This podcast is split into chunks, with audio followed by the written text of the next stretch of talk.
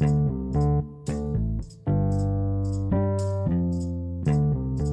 Salve, salve, seja bem-vindo ao Em Busca do Punch Perfeito. Eu sou Deco Machado, eu sou de Goiânia e esse aqui é meu podcast. Esse podcast que eu tô fazendo na busca de ser um comediante profissional aqui em São Paulo é o quinto episódio do quadro Análise de Piadas. Esse quadro onde eu sempre tô analisando piadas de stand-up aqui para vocês, mas hoje vai ser um pouco diferente. Eu vou analisar piadas de improviso de um vídeo dos Barbixas, que é o Cenas Improváveis 89. Então, se você quiser ver esse vídeo, vai lá no canal dos Barbixas, Cenas Improváveis 89. Por que, que eu tô fazendo isso? Nessa segunda temporada do podcast, para quem já sabe, eu tô fazendo um quadro chamado Como Ser Engraçado, onde nesse quadro eu tô resumindo o livro The Comic Toolbox. E no último episódio eu falei sobre o capítulo da vontade de errar, a vontade de arriscar, que é um dos princípios do improviso. Por isso que eu tô trazendo um vídeo de improviso para analisar hoje com vocês, a partir do que a gente já aprendeu no último capítulo. Então é isso, gente. Qualquer feedback positivo ou negativo é só mandar para mim no arroba o Deco Machado e vamos lá para esse episódio. Antes de analisar a piada dos barbichas, é, eu vou fazer aqui com vocês uma coisa que é meio diferente. Eu vou trazer para vocês os três princípios do improviso, tanto para vocês entenderem é, como que os barbichas criam as cenas deles e jogam jogos e vão fazer as piadas no final, mas também porque, cara, esses três princípios têm muito a ver com a questão do a vontade de errar e a vontade de arriscar, porque o improviso é isso. O improviso você se arrisca o tempo todo, certo? Então por isso que eu vou trazer esses três princípios. É bom que vocês aprendem um pouco, podem até levar isso para interação na hora do stand-up, ou se vocês tiverem até interesse em fazer improviso no futuro. Então, o primeiro princípio do improviso é dizer sim, cara. No improviso a gente fala que tudo que acontece para você, tudo que propõe para você, você precisa aceitar. Não tem negação no improviso. Vão falar para você pular de uma ponte, você vai pular de uma ponte. É, você precisa aceitar o que está acontecendo com você. No stand-up, onde que você vai usar isso? Cara, você vai usar isso quando a plateia falar com você, ou você for interagir com a plateia. Você não pode negar uma coisa que a plateia tá falando. Você precisa jogar, aceitar com aquilo que a plateia tá fazendo, tá falando com você. E até com você mesmo, não negue a sua própria ideia, sabe? Não, não faça uma piada só por fazer uma piada e depois nega ela. Que a plateia vai ver que você tá mentindo recorrentemente e não vai gostar de você, pode não gostar de você. Já vi alguns comediantes acontecer isso com eles. Então, o primeiro princípio do improviso é dizer sim. O segundo princípio é, tem muito a ver, esses três princípios estão bem juntos. O segundo é escutar, né? É a escuta. Você precisa estar atento com tudo que está acontecendo no improviso, com o que o seu parceiro está falando com você, qual é a proposta da cena, qual é a regra do jogo. Você precisa escutar tudo isso para poder jogar, aceitar isso e jogar com isso, né? E pro stand-up é a mesma coisa, cara. Você vai escutar o que o cara tá falando com você. Não fica pensando na piada lá na frente. Escuta o que ele tá falando com você, que às vezes vai surgir uma piada bem melhor do que aquela que você já tá preparando pra, pra soltar, sabe? Isso daí dá pra você trazer pro palco do stand-up também. E o terceiro princípio, que é o que tem relação com o segundo capítulo do The Comic Toolbox, é que no, no improviso não existe erro. É, cara, é isso. Você vai jogar, se você errar, você errou e vai ter que jogar com aquele erro, vai ter que fazer, não dá pra você parar a cena e voltar. E no stand-up a mesma coisa, né? Se você erra o seu setup, não dá pra você falar, ô oh, galera, eu errei, vou começar de novo. Até que dá pra fazer, né? Dá, dá uma gracinha nisso, mas se você ficar fazendo isso sempre, fica bem não profissional e a plateia vai perdendo, você vai perdendo a plateia também, né? Então é isso, não existe erro. E sabendo que não existe erro, no improviso o pessoal vai lá e arrisca, porque eles sabem que eles nunca vão errar. Porque o erro não existe no improviso. E pro stand-up, pelo que o John Overhouse traz no capítulo 2 dele, é isso, cara. Você vai errar, então só vai lá e arrisca, só vai lá e faz. Esses são os princípios, a base do improviso, e a partir deles a gente vai entender mais como que os barbichas fazem as cenas deles. Bem, vamos lá para análise então dos cenas improváveis, mas antes só para explicar, cenas improváveis é um jogo onde a plateia sugere cenas e os jogadores vão lá e fazem as cenas que a plateia sugeriu. Então vamos lá para essa análise.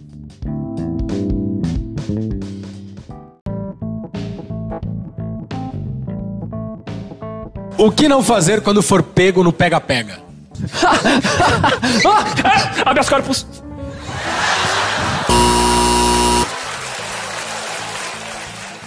Ah, tá com você! O quê? Bola! Então, essa aí foi a primeira sugestão da cena, né? O que a premissa é o que não fazer no pega-pega. Então, a premissa de todas as cenas improváveis vai ser a partir da sugestão da plateia, né? Essa aí é a premissa. E a primeira piada, que é do, do, Daniel Nascimento, um dos barbichas. O Rafael Pimenta, que é o jogador, vai lá pegar ele. E quando ele pega, o Daniel traz e fala habeas corpus. E esse é um punchline de transposição, né? Ele tá transpondo uma situação para outra. Ele transpôs a, uma situação onde a pessoa não é pega, né, por, na, justicialmente, porque ela tem um habeas corpus, e trouxe pro jogo de criança do pega-pega. A segunda cena foi feita com Andy e com Elidio, também dois barbichas, onde o Andy fala, pega o Elidio e fala: "Ó, oh, tá com você". E o Elidio pergunta: "O que?". O Andy fala: "Ebola". É, naquela época, possivelmente Ebola estava no seu auge, hoje a piada seria com coronavírus, mas ele também faz uma transposição de pegar uma, uma situação de passar doença, pegar uma doença e trazer isso.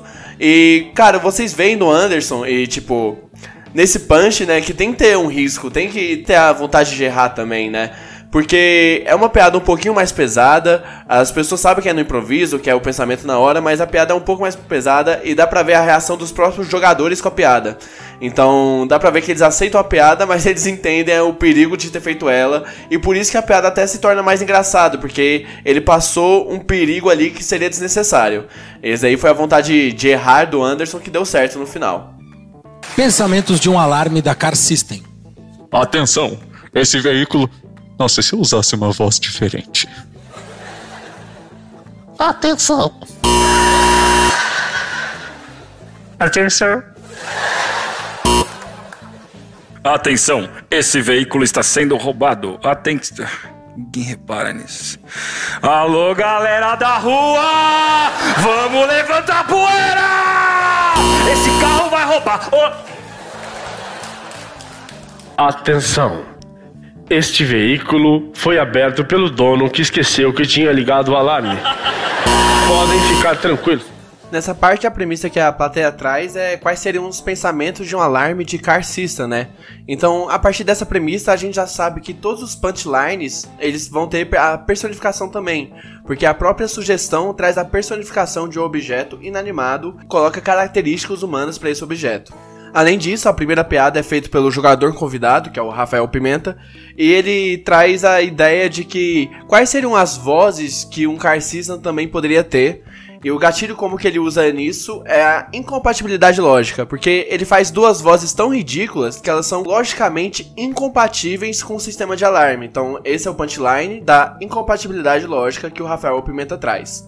Depois disso, foi o Daniel Nascimento fazer a cena dele, onde ele coloca a personificação, né, de que o carro ele tem a ideia de que o alarme não funciona, que ninguém presta atenção naquele tipo de alarme.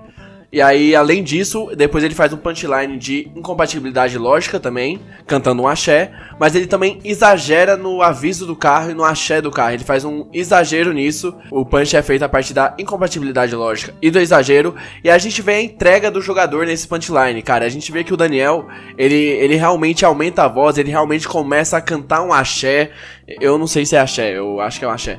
Ele realmente começa a cantar esse axé e a entrega dele é muito boa para essa piada. E a gente vê que ele realmente ele se arriscou ao fazer essa piada. Porque se ela não desse certo, só seria uma vergonha alheia.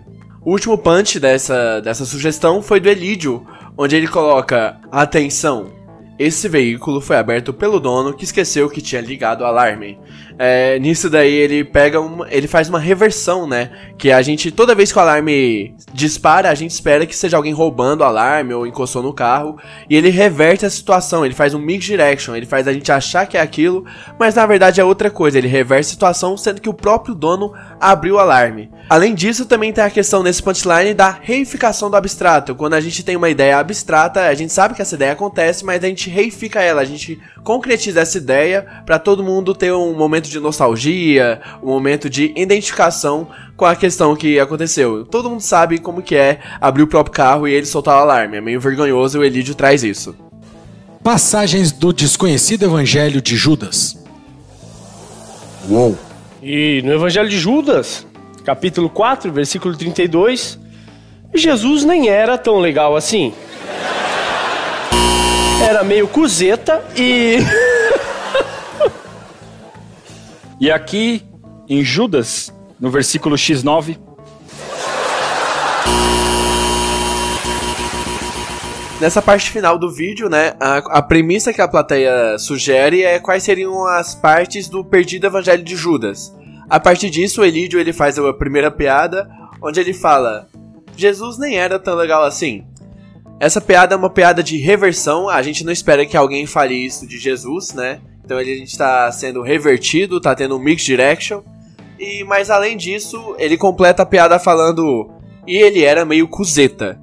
Esse cuzeta é um punchline que chama invenção lexical, um punchline que eu nunca tinha trago aqui pro podcast, que o Elídio ele tá inventando, ele está pegando de um vocabulário pouco utilizado na sociedade e trazendo esse vocabulário, assim. Então ele tá inventando ou um vocabulário, uma palavra ou uma frase que não existe ou que é pouco utilizada. Então isso é uma invenção lexical. E por que que funciona? Porque essa palavra geralmente ela é mais engraçada do que a palavra que ele queria usar.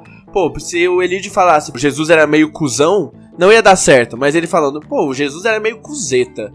É, fica mais engraçado. Esse daí é o punch da invenção lexical. Depois do Daniel Nascimento, é o fim do vídeo, ele faz a piada que no Evangelho de Judas teria o capítulo X9, que para quem não sabe, X9 é uma pessoa que entrega os outros, que trai os outros, então é um bordão, ele está utilizando de um bordão que tem na sociedade, que é o bordão do X9. E ele também faz uma transposição, ele está transpondo esse bordão X9 para uma situação onde ele é o capítulo da Bíblia, um capítulo de um livro e um versículo. Então, além do bordão, também é feita uma transposição. Então, gente, agora para resumir. Não, não dá para resumir muito bem, né, esse vídeo, porque são várias premissas, várias piadas, não tem uma história em si, ou uma argumentação em si. Mas eu trouxe esse, esse vídeo para vocês entenderem a vontade de errar e a vontade de arriscar, que tem muito no improviso. Vocês veem que, cara, os barbistas inventaram essas piadas, que são muito boas, na hora.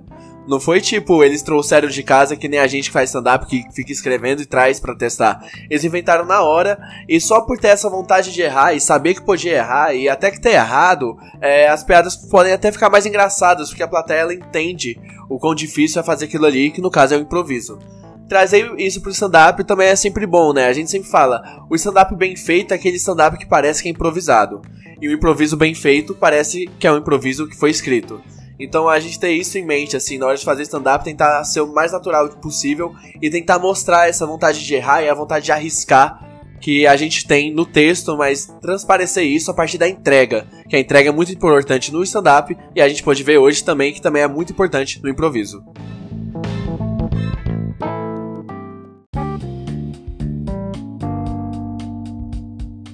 Esse foi o episódio de hoje, galera. Muito obrigado por ter escutado. Mas antes de você ir embora, por favor, eu vou fazer um pedido. Eu tô com um tempo muito livre aqui nessa quarentena e eu queria gravar mais episódios do podcast. E eu tô pensando em gravar um episódio, não sei se eu vou fazer realmente, mas respondendo dúvidas de vocês sobre comédia, sobre técnicas de escrita, qualquer coisa que vocês tiverem dúvida sobre stand-up, sobre qualquer coisa também. Pode ser sobre sua vida também, eu vou responder, entendeu? Eu quero fazer um episódio respondendo a dúvidas de vocês, que eu vou tentar lançar toda terça-feira, então vai ser semanal na terça-feira. Nisso vai ter três episódios do podcast por semana, o que eu acho que já tá de bom tamanho. É, qualquer feedback positivo e negativo é só mandar pra mim no arroba o Deco Machado e muito obrigado, até mais!